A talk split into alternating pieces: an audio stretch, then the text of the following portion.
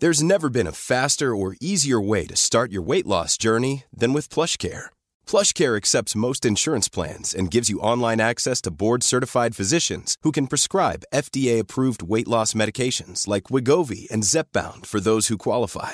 Take charge of your health and speak with a board-certified physician about a weight loss plan that's right for you. Get started today at plushcare.com slash weight loss. That's plushcare.com slash weight loss. plushcare.com slash weight loss. Hey, it's Danny Pellegrino from Everything Iconic.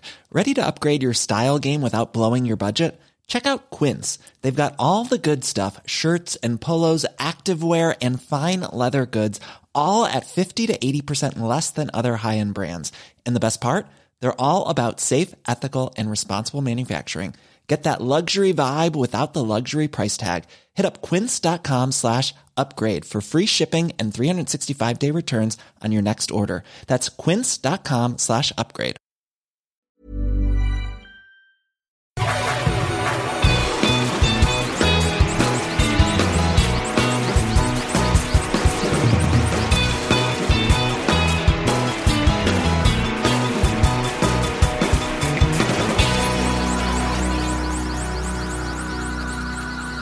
Hola, ¿qué tal? Buen día, buena tarde, buena noche. Esto es Dos Nombres Comunes, episodio 64. Y conmigo se encuentra el señor Andreas Osberg, oriundo de Estocolmo, Suecia. Sí, Así que, así es. ah, sí, no, no, no estoy como que te- tirando una duda, o sea, por eso lo digo. ¿Mm? Sí. No tienes que decir sí, o sea, si lo digo yo es que es. Ujú, Ok. Continúa. Mi nombre es José Madero, adoptado del país nórdico en su originalidad de Monterrey, Nuevo León. Monterrey, eh, nací en Monterrey, no nací en San Pedro. Mm. Normalmente nos preguntamos qué hicimos el fin de semana. ¿Quieres hacer esa rutina otra vez? No, necesariamente. Sé que fuiste a tocar y antes de empezar a grabar me dijiste que te fue muy bien. Entonces, esa duda ya me lo quitaste. Eh, te puedo contar que fui a la Ciudad de México en la semana pasada Ok.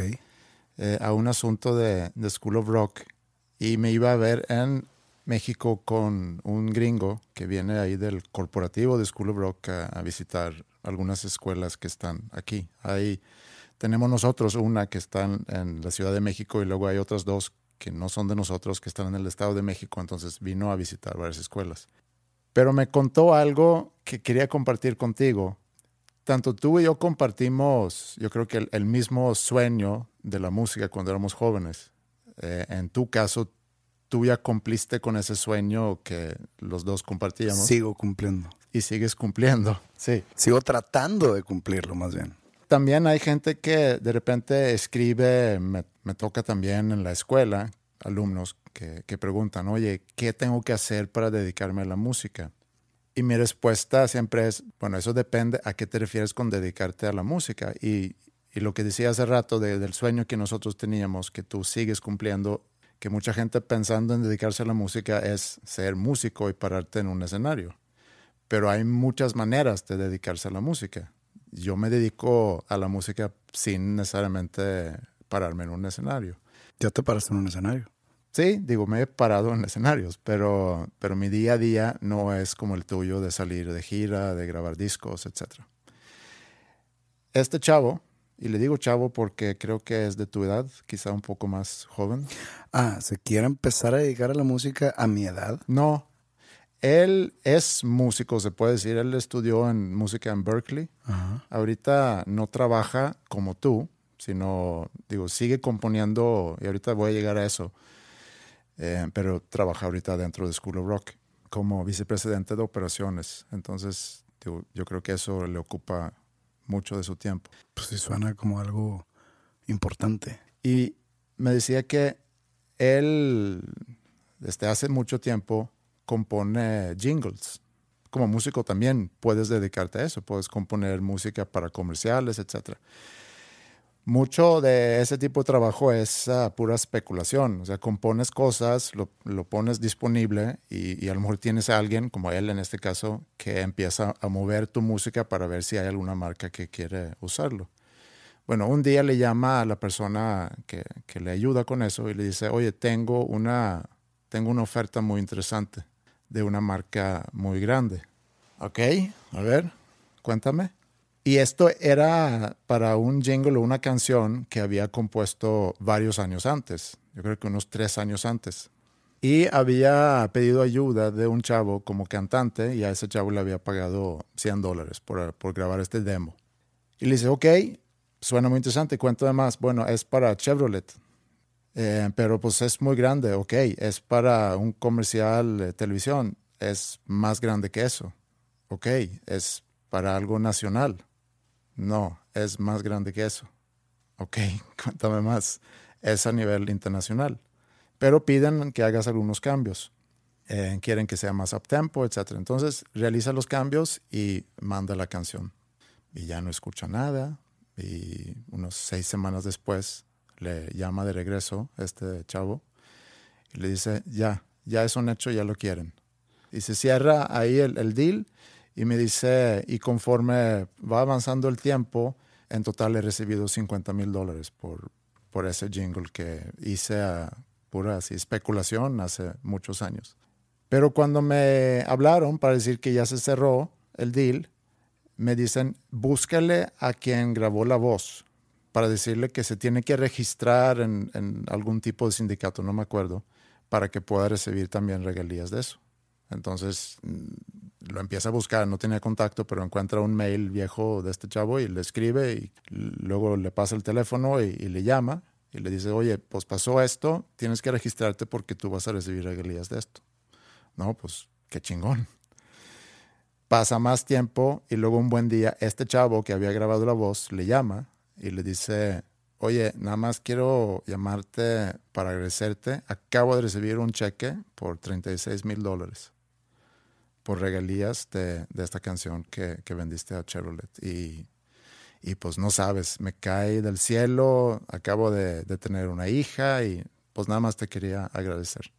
Entonces, a, a, lo que voy con esta historia es cuando alguien pregunta o dice que qué tengo que hacer para dedicarme a la música, pues hay muchas formas. Ah, no, no, no pasa nada.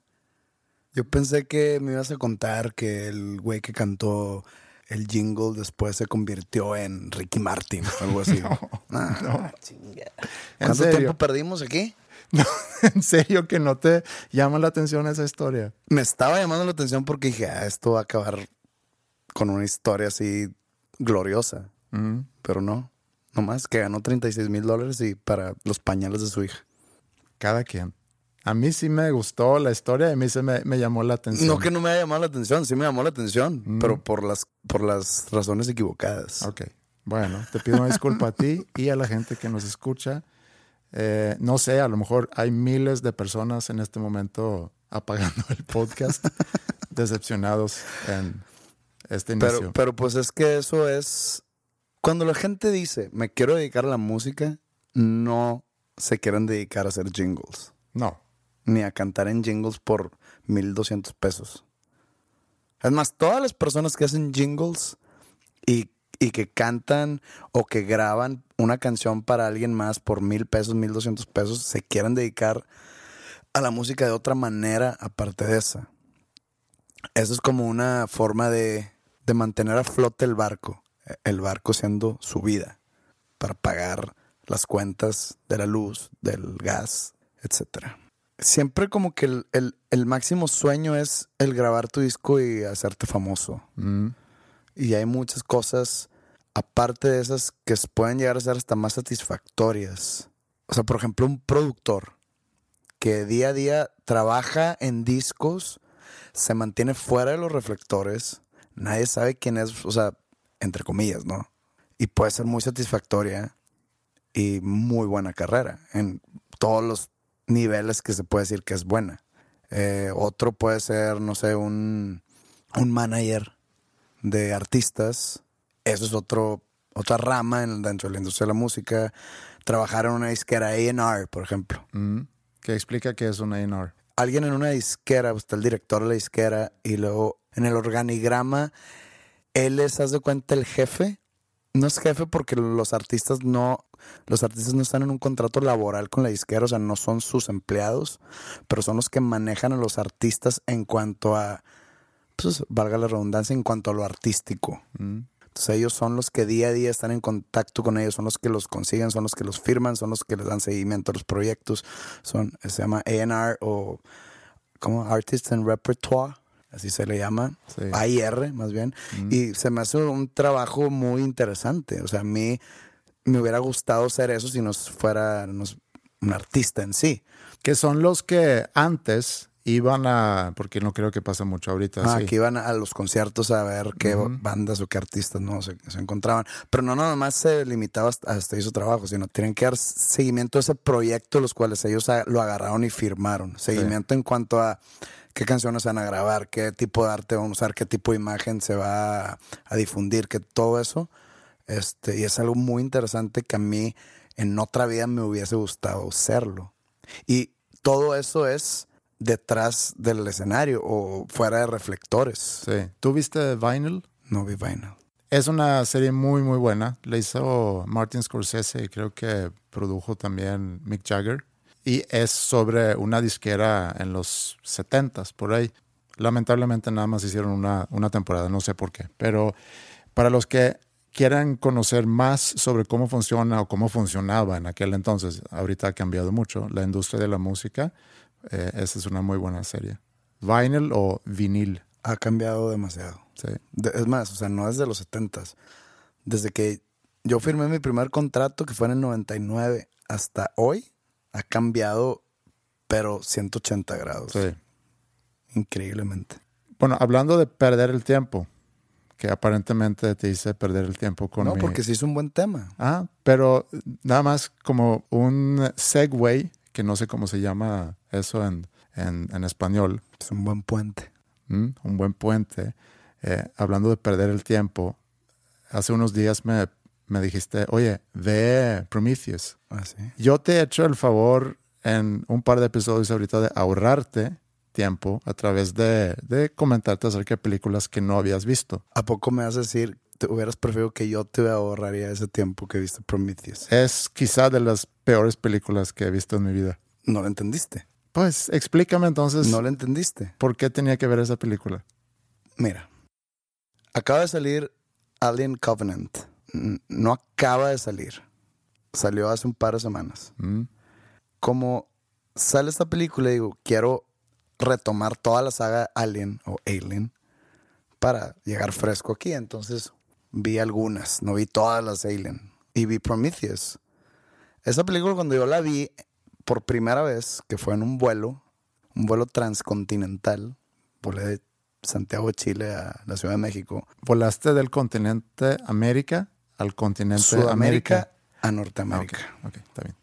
Sí sabes que son considerados continentes separados, ¿no? O, o te, o te explico.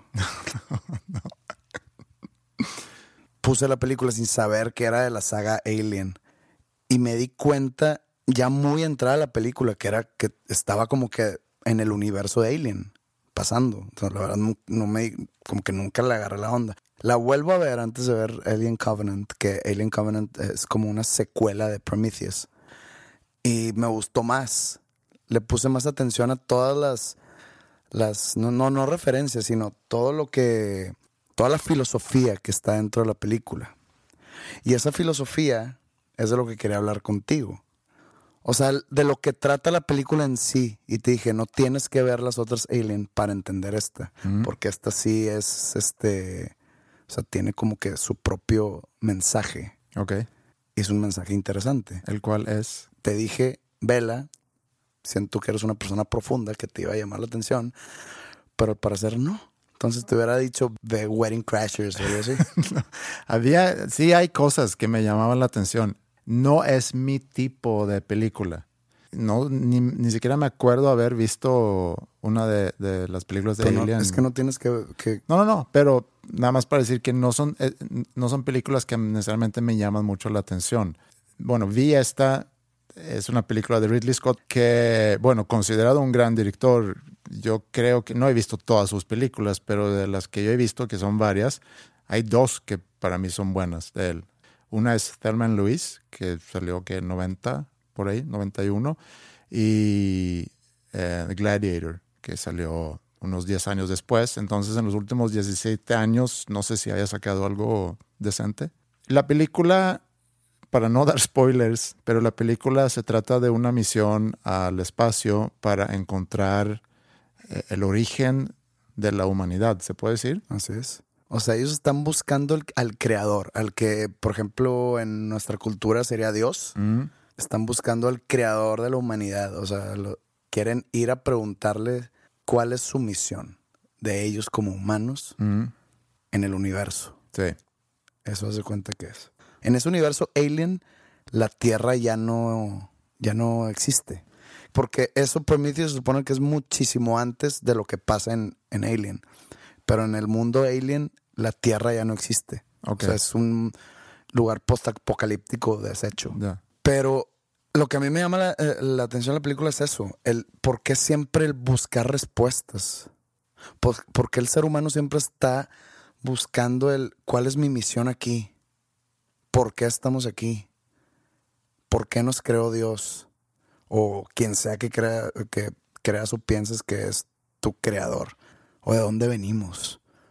O cuál es nuestro objetivo. Tenemos que hacer algo porque para algo estamos aquí. Todo eso. De eso, e- eso es lo que a mí me llamó la atención de la película. Sí. Y hasta dónde llegan para buscar respuestas. Y que al final es una respuesta de la cual no quieres saberla. O porque te vas a decepcionar o porque vas a estar en, a estar en peligro. A eso voy. A mí me dio un, un, un tono muy oscuro la película. Tengo personas allegadas a mí que son muy religiosas, algunas más que otras, pero sí conozco gente bien clavada. Y bien clavada, digo que no toman porque piensan que es pecado. Entonces yo les he dicho y creo que en algún momento sin querer les ha faltado el respeto a sus creencias al, al cuestionar los demás. Y les digo, ¿qué te asegura? Yo sé que es la fe, pero ¿qué te asegura que al final vas a ser recompensado por todo este sacrificio que estás haciendo? O sea, porque hay muchas maneras de disfrutar la vida y muchas de ellas, por no decir todas, infringen alguna ley de Dios o eclesiástica. No, eclesiástica no, porque eso es más del humano. Pero pues sí, una ley eclesiástica impuesta por un humano, igual Sí. que tú, pero muchos años atrás, Sí. que te prohíbe el disfrute total de tu vida, que es tuya, no es de ni de la iglesia, ni del primer papa, ni de las personas que crearon las, los sacramentos, los eh, tantos tipos de pecados que hay, que todas las reglas están hechas por humanos, pero hay gente que las sigue al pie de la letra increíblemente. Que yo creo que en la oscuridad se han de ser un poco... Sí. Sí. Pueden ser un poco elásticas esas Es reglas. correcto, en la oscuridad pueden, pueden ser medio flexibles. Sí. Pero a lo que voy es, les digo, en verdad, no puede ser que estés tan amarrado a eso. O sea, ¿qué, qué te asegura que al final vas a ser recompensado? Sí. Ya siendo con un paraíso o con la, el descanso eterno, como dicen. Porque antes de nacer no te acuerdas de nada. Mm. Muy probablemente cuando te mueras va a ser igual. Imagínate todo el sacrificio para de repente, pum, te mueres y oscuridad, o sea, y ni oscuridad, o sea, no es como que vas a estar, te vas a despertar en un lugar oscuro, no, o sea, no va a haber nada. Es una gran posibilidad, no estoy diciendo que sí sea, que crea yo que no hay nada, sino es una gran posibilidad que no pase nada. Entonces, a eso voy, no, no, no busques respuestas tan así de algo que probablemente no tenga explicación. Eso es, eso es mi visión de Prometheus. Sí, desde ese punto de vista, eso sí lo comparto. O sea, habla de algo mucho más grande. Eh, la película, para mí, tiene como que muchas cosas que, que no hace mucho sentido. Aparte que la actuación, y duele un poco decirlo porque la actriz principal es sueca, pero su, su actuación a mí no me, no me gustó mucho. Y luego pasan varias cosas en la historia que, no sé, hay cosas que puedes dejar pasar. Como dices, pues es que está en el espacio y es ficción y lo que tú quieras. Y hay cosas que dices, ah, eso, ¿cómo? ¿Cómo que? Por ejemplo, cuando ella hace la cirugía, abre su abdomen corta músculos, corta todo ahí. Y luego ya con unos, eh, ¿cómo se llama? Unas grapas. Unas grapas, cierra y luego ya está corriendo como, no Digo, como es, sin nada. es que pero- tienes también tú que poner tu parte. Es una película de ciencia ficción. Sí, donde que hay, hay tecnologías, supuestamente, que Sí. se, se hace cargo de todo eso. Pero puedo dar muchos ejemplos de eso, pero no los quiero dar. No, es que yo quiero contar algo que aparte que, que me enteré por fuera de la película, que todavía lo hace todavía más interesante. La teoría detrás de Prometheus, o no la teoría, sino la trama más bien, es que el ser humano fueron creados por unos seres extraterrestres similares al humano en, en imagen, que se les llaman los ingenieros o the engineers. Sí. Son seres mucho más poderosos, mucho más inteligentes, mucho más avanzados que el humano. Entonces crean a los humanos como un experimento y los ponen en la Tierra. Ven que el humano tiene, el experimento en sí es, tiene muchas fallas, la raza humana. Se rebelan demasiado, se portan mal, entre comillas, hacen mucha destrucción. Entonces, antes de exterminar o de ponerle fin a su experimento, man- eso es por fuera, esto no pasa en la película. Se supone que mandan uno de los ingenieros de los extraterrestres creadores de la raza humana, fue mandado a la Tierra a arreglar todo, a tratar de darles uno- una última oportunidad a los humanos. Y lo que hicieron los humanos fue crucificarlo. Que Jesucristo era un ingeniero o un Sí. ingeniero. Y al momento que lo crucifican, los ingenieros de, lo- de los creadores dicen, se acabó. Entonces ellos crean los aliens, los xenomorphs, para mandar exterminar la raza. Esa historia, y nada más paréntesis antes, eh, porque eso de que quieren acabar con, con el mundo, no, ¿por qué se lo complican tanto? O sea, que si tienen esa capacidad de crear toda nuestra especie, construir uno de esos como usa el Death Star, No, pero ya te estás yendo... ¡pum! Tierra, está- no, no, fuera.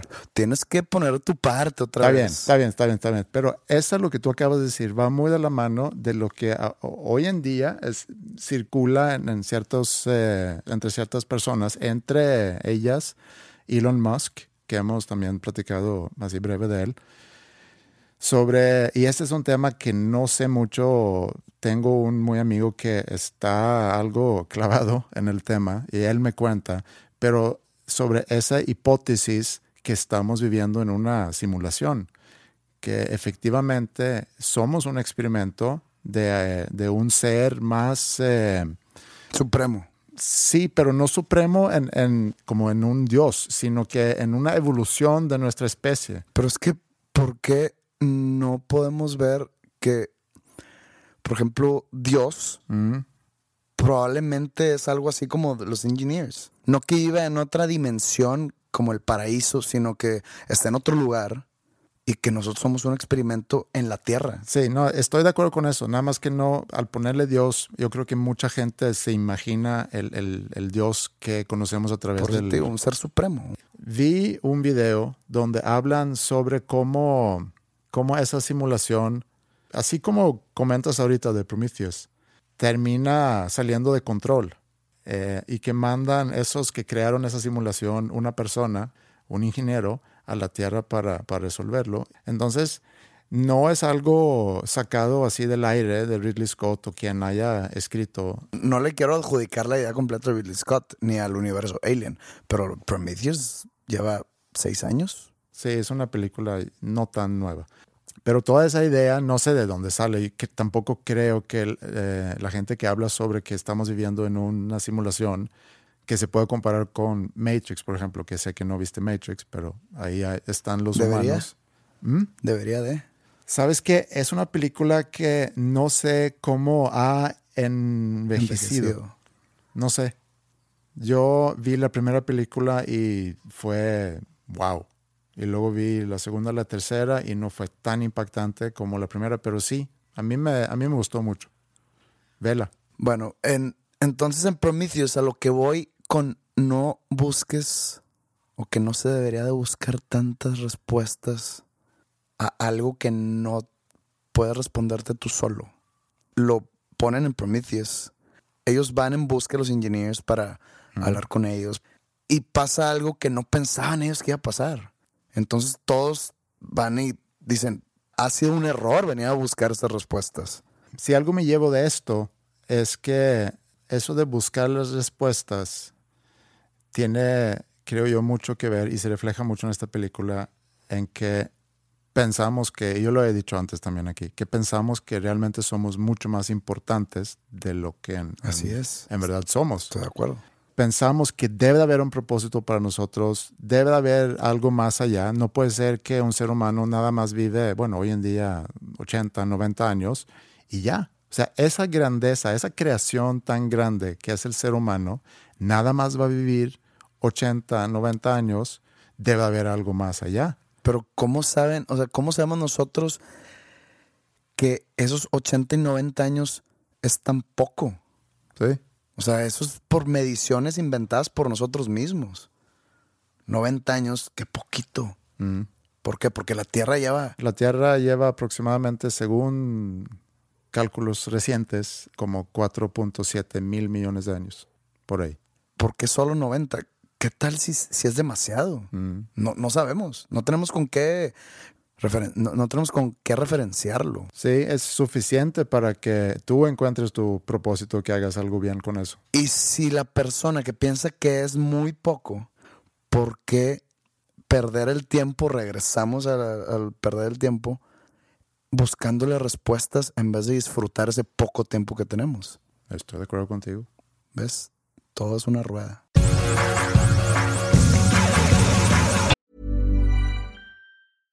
Hey, I'm Ryan Reynolds. At Mint Mobile, we like to do the opposite of what Big Wireless does. They charge you a lot, we charge you a little. So naturally, when they announced they'd be raising their prices due to inflation, we decided to deflate our prices due to not hating you. That's right. We're cutting the price of Mint Unlimited from $30 a month to just $15 a month. Give it a try at mintmobile.com slash switch. $45 upfront for three months plus taxes and fees. Promo rate for new customers for limited time. Unlimited more than 40 gigabytes per month. Slows. Full terms at mintmobile.com. Even on a budget, quality is non-negotiable. That's why Quince is the place to score high-end essentials at 50 to 80% less than similar brands. Get your hands on buttery soft cashmere sweaters from just 60 bucks, Italian leather jackets, and so much more. And the best part about Quince, they exclusively partner with factories committed to safe, ethical, and responsible manufacturing. Elevate your style without the elevated price tag with Quince. Go to quince.com slash upgrade for free shipping and 365-day returns.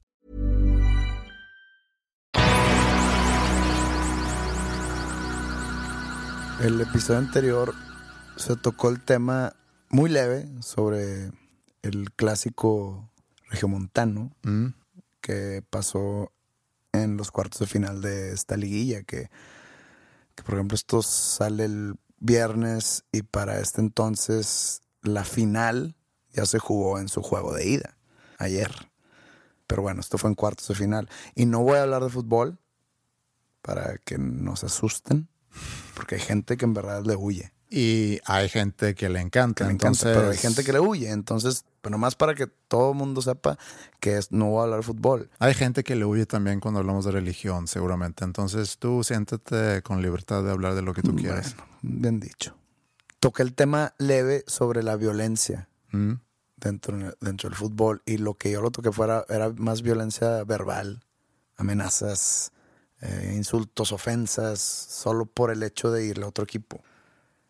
Pero lo vivido en el clásico, en el, en el estadio BBVA de los Rayados, el pasado que fue mayo 13 o algo así, pasó algo que me llamó mucho la atención, no de forma positiva, sino que dije, de que somos capaces, y, digo somos porque pues, soy parte de, de la raza humana, pero sí me, sí me salgo de esta, de esta generalización, porque creo que tengo un poquito de cerebro que me diferencia de esas personas que se golpean y llegan a la violencia extrema por una diferencia con alguien que le va a otro equipo, por el simple hecho de irle a otro equipo. O sea, no fueron provocados de una manera descomunal, fue simple, o sea, si hubo provocaciones fue un de que les ganamos y cómo ese tipo de provocaciones puede acabar en una riña campal como se vio en el estadio, como se vio en los videos que se hicieron virales, los videos en los pasillos golpeando gente, camisas con rayas azules contra camisas amarillas, pero increíblemente. Sí. Y no puede ser que los propios jugadores que son los protagonistas de tal juego puedan abrazarse con su contrario, puedan ser amigos del equipo rival. La gran mayoría ni les importan los colores. Ellos juegan porque les pagan mensualmente, un dineral. Sí. Golpearnos y a matarnos porque le voy a un equipo diferente al tuyo. O sea, ¿qué es esto? ¿Es una enfermedad? Tampoco es algo nuevo. No es algo nuevo. Lleva muchos No, no, años. lleva muchos años, pero es algo, es un fenómeno social Mm. Que siempre tiene muchas ganas de llegar al fondo de. hay, hay cosas que dices. Uno es que el jugador, al final de cuentas, está y besa el escudo de quien mejor le paga. Por eso, de repente, a mí me cae mal cuando hacen presentación de un jugador nuevo y llega, por decir, de Chivas a Monterrey o de Inter a Barcelona. Y cuando hace la presentación, lo primero que hace es que levanta el escudo de su camisa y lo besa. Eso lo puedes hacer si eres un aficionado de verdad, pero el que el, el- el besar el escudo ahí es para mí es de mal gusto. Mercenario. Eso pasó con. ¿sí ¿Te tocó Guille Franco? No, pero me acuerdo que Slatan lo hizo cuando lo contrataron en Barcelona. Pero sí, sí, sí, sí, sí, te tocó Guille Franco. Ah, sí, me tocó el jugador, pero no me acuerdo que bueno, lo él, haya él- hecho. él aquí en Rayados fue un ídolo muy grande. Sí, sí, sí, me tocó verlo muchas y, veces. y- y un día decide dejar el equipo para perseguir su carrera en Europa, que es muy, muy entendible. Pero cuando se le preguntaba que por qué te ibas, no, yo amo los Rayados, yo amo Monterrey, pero Dios me dijo que me tengo que ir a España. Entonces yo estoy siguiendo una orden de Dios y me llevó mi familia a España. Total, yo leía eso y digo, este güey, o sea, nomás digo, oye, mi carrera tiene que seguir, este, acabé un ciclo, perfecto. Gracias por lo que dio y ya se va, no tiene por qué salir con mamadas de que Dios me dijo. no. Entonces se va al Villarreal de España. Él llega a la mitad de la Champions League, donde Villarreal ya estaba en, en- en los playoffs. Mm. Y creo que era un juego contra el Arsenal, de hecho. Digo de hecho porque estábamos hablando del Arsenal antes de, Mm, de grabar. de grabar. Y él mete un gol. Creo que fue su segundo juego en el Villarreal. Su segundo. Mete un gol. Y ves el escudo del Villarreal. Y yo lo estaba viendo. Y, y no es como que, ah, me dolió. Nomás dije, ¿qué pedo con ese pendejo? O sea, es un mercenario totalmente. Claro. Que es muy válido. Sí. Pero no vengas entonces con cuentos, ni aquí ni allá. No vengas aquí a decir que tu corazón lo dejas aquí en Monterrey y que te vas por Dios.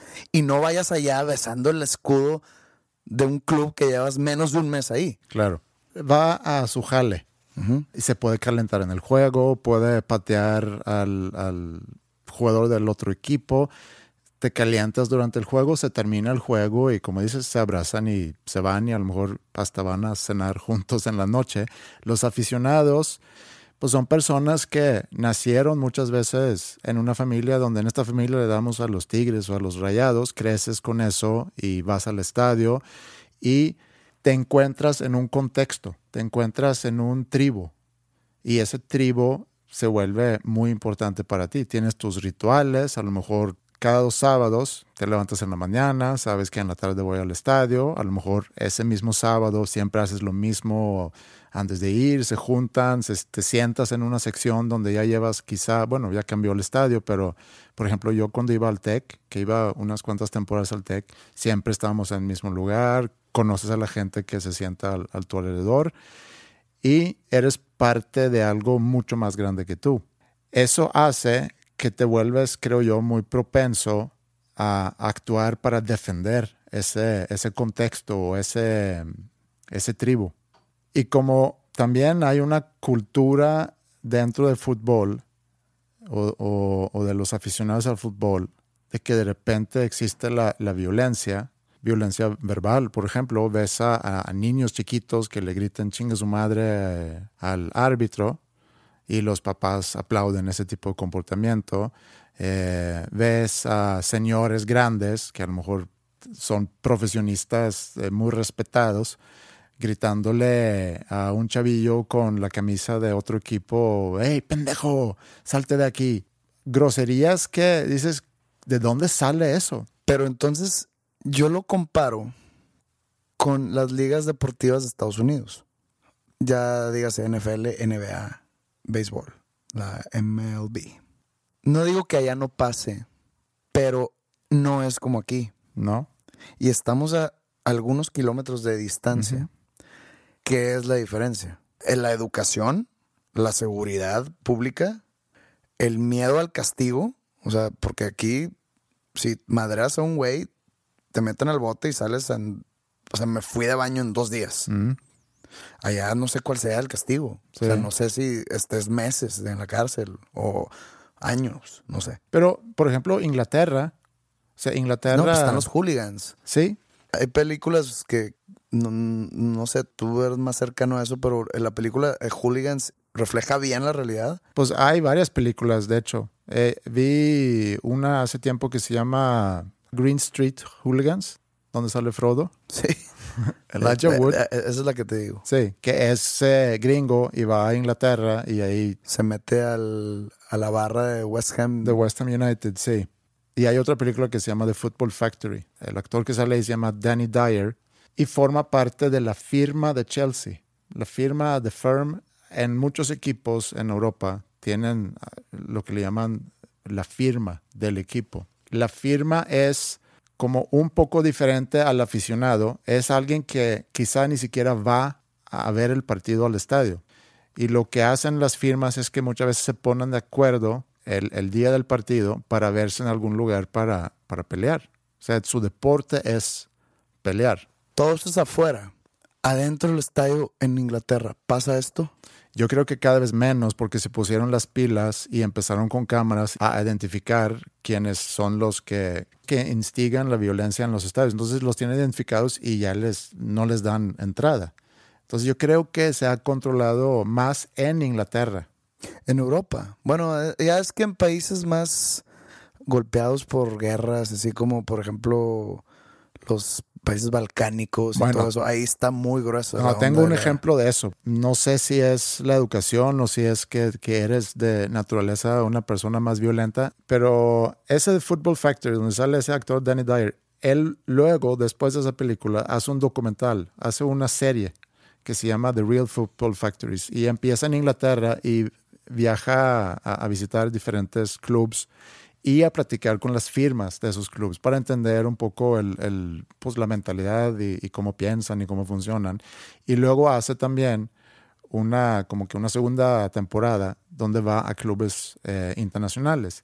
Y va a Balkan. Bueno, Balkan es la zona de la antigua Yugoslavia, Sí. como el, digamos que es el sudeste de Europa, Ujú. sureste. Visita a dos clubes, visita, bueno, visita a varios clubes, pero en principal está con, con Dinamo Zagreb, que es de Croacia, y la Estrella Roja o Red Star de Belgrad, que es de Serbia. Esos dos equipos siempre han tenido una rivalidad como que muy, muy fuerte, cuando existía Yugoslavia todavía. Hay un partido que cuentan en ese documental. Hay un partido en, en 1990, eso es un año más o menos antes de que empiece Sí, la guerra civil. En ese partido, como que hay una culminación de violencia y pelean jugadores peleando porque ya está la tensión entre, entre Croacia y Serbia muy fuerte políticamente y todo como que culmina en ese partido y hay quienes inclusive dicen que ahí empezó, empezó la guerra civil. Hay una persona que trabaja en, en aquel entonces en el club de, de la Estrella Roja Red Star que se llama Arkan. Era el jefe de seguridad o algo así del club.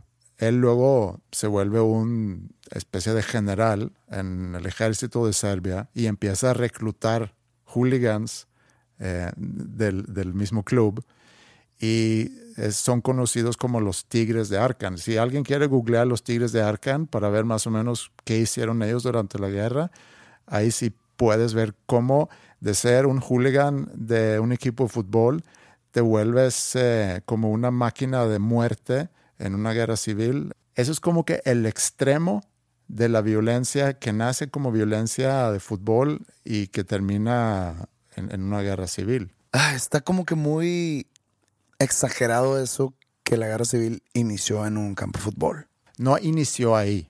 Lo que aquí a lo mejor fue es una gota que hizo que el vaso se. Es una derramó. gota en un termo gigante, digamos. Sí, pero que a lo mejor derramó el, el termo. a, a eso iba. En Europa, digamos que esas zonas, las más marginadas de Europa del Este, Pero en Suecia también pasa. Suecia pasa. A- hasta se murió alguien hace unos años por como consecuencia de violencia de fútbol. Fuera del estadio, pero. fuera del estadio. Fuera del estadio.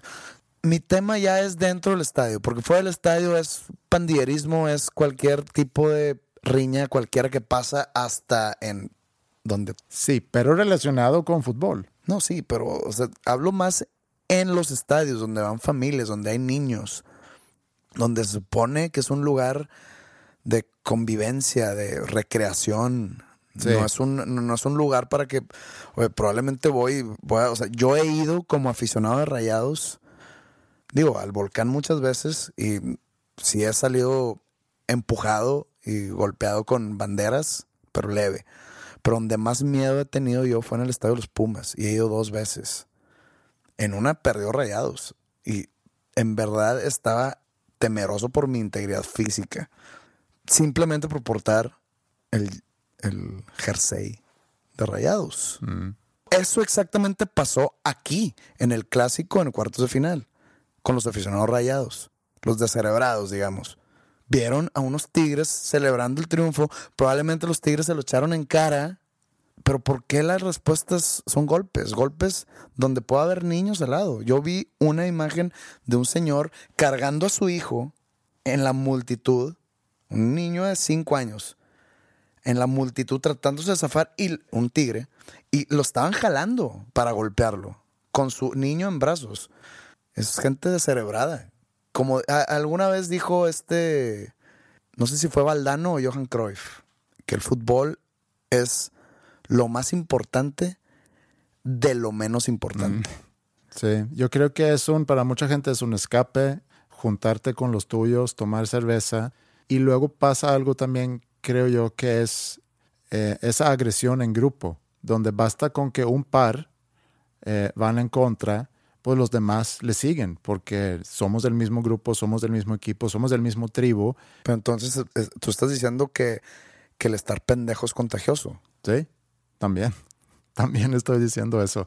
Es, ¿Tú conoces la teoría de las ventanas rotas? No. Es una teoría que no sé de dónde salió necesariamente, pero creo que tiene que ver con eh, Nueva York en, en los ochentas, que era como que una ciudad muy desgastada, que luego ya se arregló eh, y se puso menos eh, violento y menos, eh, y menos vandalizada la ciudad. Según Free Economics, es por la legalización del aborto. Sí, también leí eso y también he leído crítica en contra de eso. Tiene mucha, mucha razón. Digo, está un poco oscura. Bueno, lo que dicen es que a partir de la legalización del aborto, muchas mujeres entonces optaron por abortar un, un embarazo no deseado, lo cual varios años después puede haber resultado en, En un que criminal. niños que no nacieron ni crecieron en, en- en condiciones favorables evitaron ser criminales y por ende eh, Hay menos criminales. hay menos criminales, sí. La teoría de las ventanas rotas es si tú procuras arreglar eh, una ventana o pintar una pared que haya sido grafiteada eh, en, en muy poco tiempo, puedes prevenir a que, a que vuelva a suceder. Y lo que también, según la teoría, han visto es que en un edificio, por ejemplo, rompe a alguien una ventana y la dejas. Es muy probable que alguien más va a llegar a romper otra ventana. Y así sucesivamente hasta que todas las ventanas están rotas, porque pues al parecer a nadie le importa que se están rompiendo las ventanas, entonces eh, vamos a seguir rompiéndolas. Creo que lo que sucede en los estadios es un reflejo de lo que pasa en el país. Mientras más reprimido esté un país, más va a haber violencia tanto en estadios como en la calle, como en... Pero, ¿sabes qué? No creo que es así, como dices, porque hay violencia en México, pero ni cerca de proporción de la violencia que hay en el país. En Suecia hay violencia también relacionada con el fútbol y no hay tanta violencia en, en Suecia como, como hay aquí. Estados Unidos es un país muy violento, pero yo nunca he escuchado de hooliganismo o de violencia en un partido de básquet, fútbol americano. Pero es que entra, entonces, ¿qué es lo que entra ahí? Valores, educación, miedo a, la- a las represalias. Quizá es tan simple, digo, tampoco sin pretensión de simplificar algo tan serio como, como la violencia, pero a lo mejor es tan simple que ese es un comportamiento que vamos a permitir y entonces se dejan de llevar. O sea, quitan esas, esas eh, barreras o esos filtros. Dices que yo voy a un partido y si hay un pleito, sí le vamos a entrar. No sé cuál sea la solución a, a todo esto. Sé que han logrado en ciertos países casi que eliminar la violencia dentro de los estadios gracias a, muchas medidas de seguridad y no dejar entrar a la gente que, que son los que empiezan la violencia. Yo creo que aquí el problema es que muchas veces son señores que se calientan en el juego y empiezan a gritarle a, personas del otro equipo y, y de repente se les pasa la mano y empiezan a repartir golpes. A lo mejor tiene que ver con un grado de inteligencia menor que el promedio. Creo que ya no es ni inteligencia, es como parte del sentido común. Sentido común, ¿cómo te agarras a madrazos por un juego? Cuando en la cancha, cuando se acaba el juego, el rayado fue a abrazar al tigre, porque son amigos y probablemente se junten en una carne asada cuando los aficionados están agarrando a putazos. Bueno, pues así con este tema.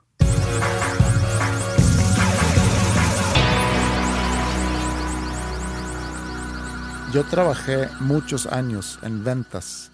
Me lo pasé llamando a empresas, haciendo citas en empresas, visitando plantas, eh, iba mucho a Saltillo, Donde hay meseros galanes. eh, a Reynosa, varios parques industriales aquí en Monterrey. Y la venta de algo muchas veces puede ser un proceso muy largo. Pero no sé si tú alguna vez viste un programa que se llama Shark Tank. Sí. Shark Tank se trata de que tú vas y presentas tu idea, tu negocio, ante un panel de inversionistas.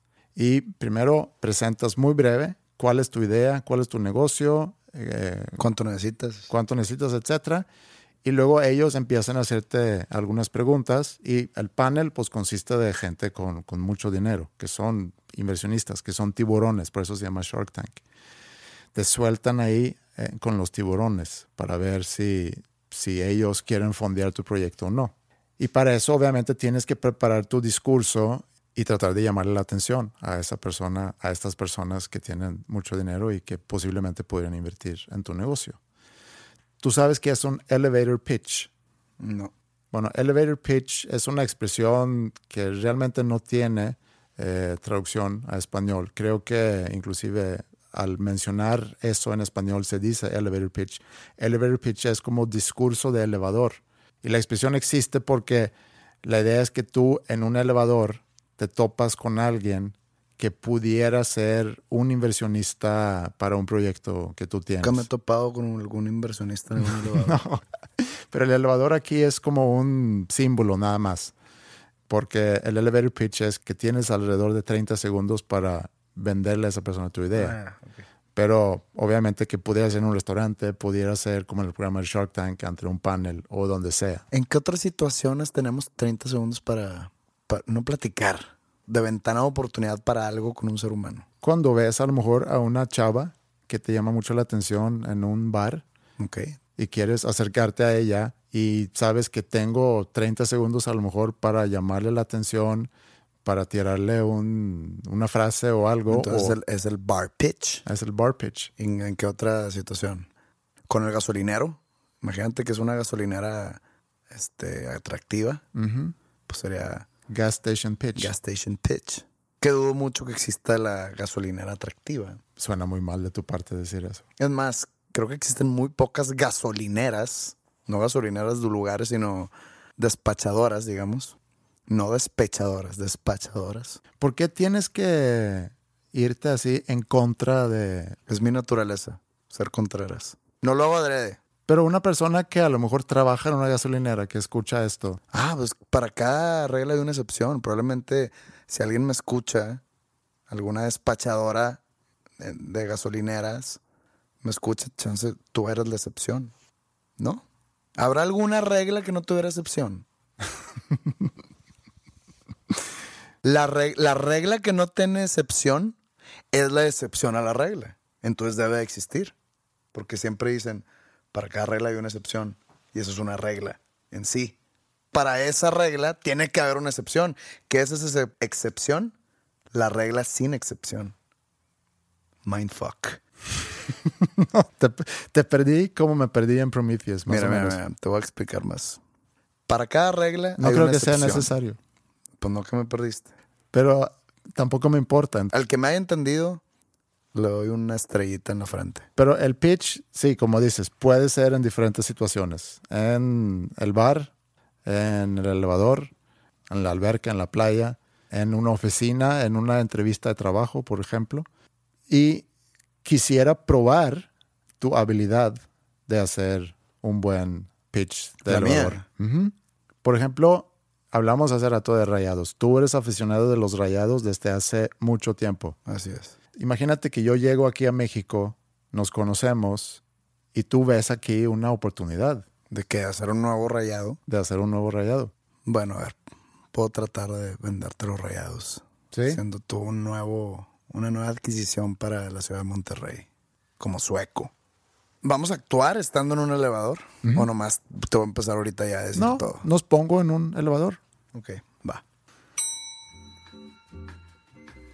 Esta pinche música de elevador. se me está enojando. ¿Qué ha habido tú? ¿De dónde eres o qué? Soy de Suecia. Suecia. Órale. Bien lejos. ¿Y este, te gusta el fútbol? Sí, me gusta el fútbol. ¿Y de qué equipo eres ahí en Suecia? Se llama Djurgården. Djurgården. Ujú. ¿Y aquí en México? ¿No le das a nadie? Mm, No, no. ¿Y Vengo llegando, la verdad, no, no sé mucho el fútbol ¿Vas a vivir aquí en Monterrey? Sí, aquí en Monterrey voy a vivir. O sea, hay dos equipos. Están los Rayados, están los Tigres. Ok. Y pues como tú eres europeo y vienes como que de otro tipo de mundo, más moderno. Ah, más- perdón, es que me, me tengo que bajar aquí. No, no, no, espérate. no, no, pero perdón. No, para... Hasta luego. Venga, mae. No, no, no, eso fue, no, no me tenía que bajar ahí. Vamos otra vez. Me estás platicando de que hay dos equipos aquí en, en Monterrey. Ah, bueno, entonces como tú eres europeo y vienes de un mundo, digamos, más moderno, pues yo te puedo convencer de que te vengas con nosotros los rayados porque de aquí en la ciudad tenemos el estadio más moderno. Pues se puede decir que toda Latinoamérica. ¿Es el estadio donde de repente golpean a...? No, pero es un caso aislado. Ok. El estadio en sí es como estar en Europa, a diferencia del otro estadio que se está cayendo, ¿verdad? Para que te sientas como en casa, pues está el estadio BBVA, que será mucho de tu agrado. Había escuchado de un equipo, de hecho, de aquí. ¿Cuál es el equipo que porta azul y amarillo? Los otros, Es el otro equipo. sí. Que porta el azul y amarillo por la bandera de Suecia. No, esa es los Boca Juniors. Pero este equipo se copió de Boca Juniors. No estoy aquí para defender a ese equipo, pero tampoco voy a decir mentiras. Entonces no creo que se haya copiado Boca Juniors. Y Boca Juniors agarró esos colores Por, porque... por la bandera suecia, sí. Digo, ya vamos en el piso 87. ¿verdad? Eso fue lo, es, el- es la razón en 30 segundos que tengo más fuerte para que un europeo prefiera los rayados que los Sí, tigres. no me convence. No, no, no quieres probar ot- otro pitch, o sea, otras ideas de venta. La verdad, en- hoy en día no tengo muchas herramientas para convencerte. Ni en tanto a fútbol, ni en, en- en cuanto a resultados, ni en cuanto a figuras, ni en cuanto a nada futbolístico. Simplemente es el estadio lo único que juega a mi favor. No, no convences a nadie con, con esos argumentos, se me hace. Mal vendedor. O mal producto. Mal producto. Sí. Bueno, pero hablando de Shark Tank, Mm. que tú lo mencionaste hace rato, y tú siendo uno de los tiburones Mm. y yo siendo uno de los vendedores, tengo tres cosas que creo que podrías estar interesado. Que me vas a vender en tres. Que te podría vender rápido, rápidamente, rápidamente. Como que a nadie le cae bien un vendedor. Por eso, o sea, yo me moriría de hambre porque primero soy muy mal vendedor, segundo como que sé que lo que son los vendedores por teléfono y los agentes de seguros son lo más cansado que hay en el mundo. Y yo creo que es la gente menos querida del planeta. Pero o sea, hay mucho tipo de vendedores. Hay quienes te llaman y te molestan en la hora de la comida, que sí estoy de acuerdo, y hay quienes te ayudan a, a- a resolver un problema o satisfacer una necesidad. Yo creo que debe haber unas muchas estrategias de venta en cuanto a vendedores. Y creo que los más inteligentes son las que te hacen sentir a ti, el que eres el comprador, como la persona inteligente o la persona que va a ser favorecida en esa transacción. Por más que el vendedor te esté cogiendo, el que el vendedor te haga sentir a ti que tú te estás sacando lo favorable de esto, ese es el vendedor exitoso, creo yo. Pero ok, te tengo tres productos Ok. que sé que te podrían interesar, Ujú. porque todo ser humano necesita estos productos. Uno es, espérame, vamos al, al, al elevador entonces. pues ok, vamos al pinche elevador. ¿Te gusta esta música? No. Pero bueno, pues, haz de cuenta que sí. In- Indiferentemente a la música en las ventas. Pero pues bueno, mira, tengo un producto que sé que te puede interesar porque tú eres ser humano y vas al baño. Mm. Este, las únicas personas que sé que no van al baño es mi mamá y mi novia, pero pues tú no eres ninguna de ellas. Entonces, este, tengo este papel de baño que brilla en la oscuridad. Tú te levantas en las a medianoche con ganas de ir a hacer un depósito al baño, al bañorte, y no hay oscuridad y no encuentras el papel, te tienes que limpiar porque tienes que regresar a la cama. Y aquí no tienes que prender ninguna luz. Brilla el papel. Sí, podría ser buen, buen producto. ¿sí? Bueno, el otro es, no conozco un ser humano en la faz de la tierra que no le guste el tocino, Mm. el bacón. Mm. Y pues, como todo ser humano también se tiene que pues hacer limpieza dental, aquí te tengo un hilo dental con sabor a tocino.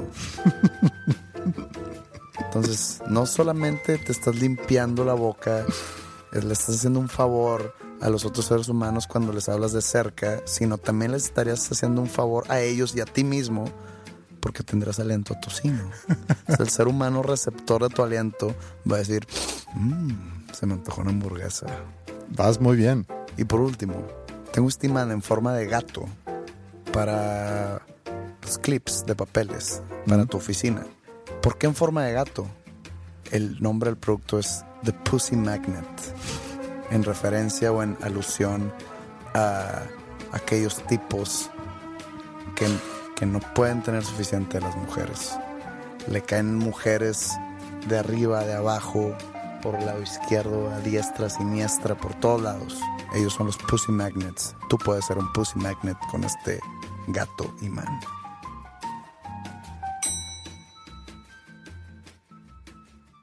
Muy bien. ¿Qué canción? ¿Qué canción? No sé, no lo he pensado. No lo he pensado. ¿No tienes algún artista? No tengo absolutamente nada en mente. Mm, Bueno, mientras tú vas pensando en qué canción terminar este episodio 64, eh, podemos concluir. No, creo que no podemos concluir, porque no sé si hubo un hilo conductor entre los temas. Eh, pero esto ha sido el episodio 64 de Dos Nombres Comunes. Y como siempre agradecemos mucho leer sus comentarios, sea en Twitter, por mail, en Facebook. Mail es podcast arroba dos nombres comunes.com, facebook.com diagonal dos nombres comunes, Twitter eh, dos con número dos, nombres comunes. ¿Y con qué canción podemos terminar? esta canción se llama The Death of an Interior Decorator Ok. por Death Cab for Cutie. Mi canción favorita de este gran disco, Transatlanticism. Bueno, pues a todos que nos están escuchando, muchas gracias. Espero que escuchen en la próxima semana también. Recuerden que pueden escuchar todas las temporadas anteriores en Bandcamp, dosnombrescomunes.bandcamp.com. Ahí está la temporada 1, la 2 y la 3. Que tengan ustedes muy buenas tardes.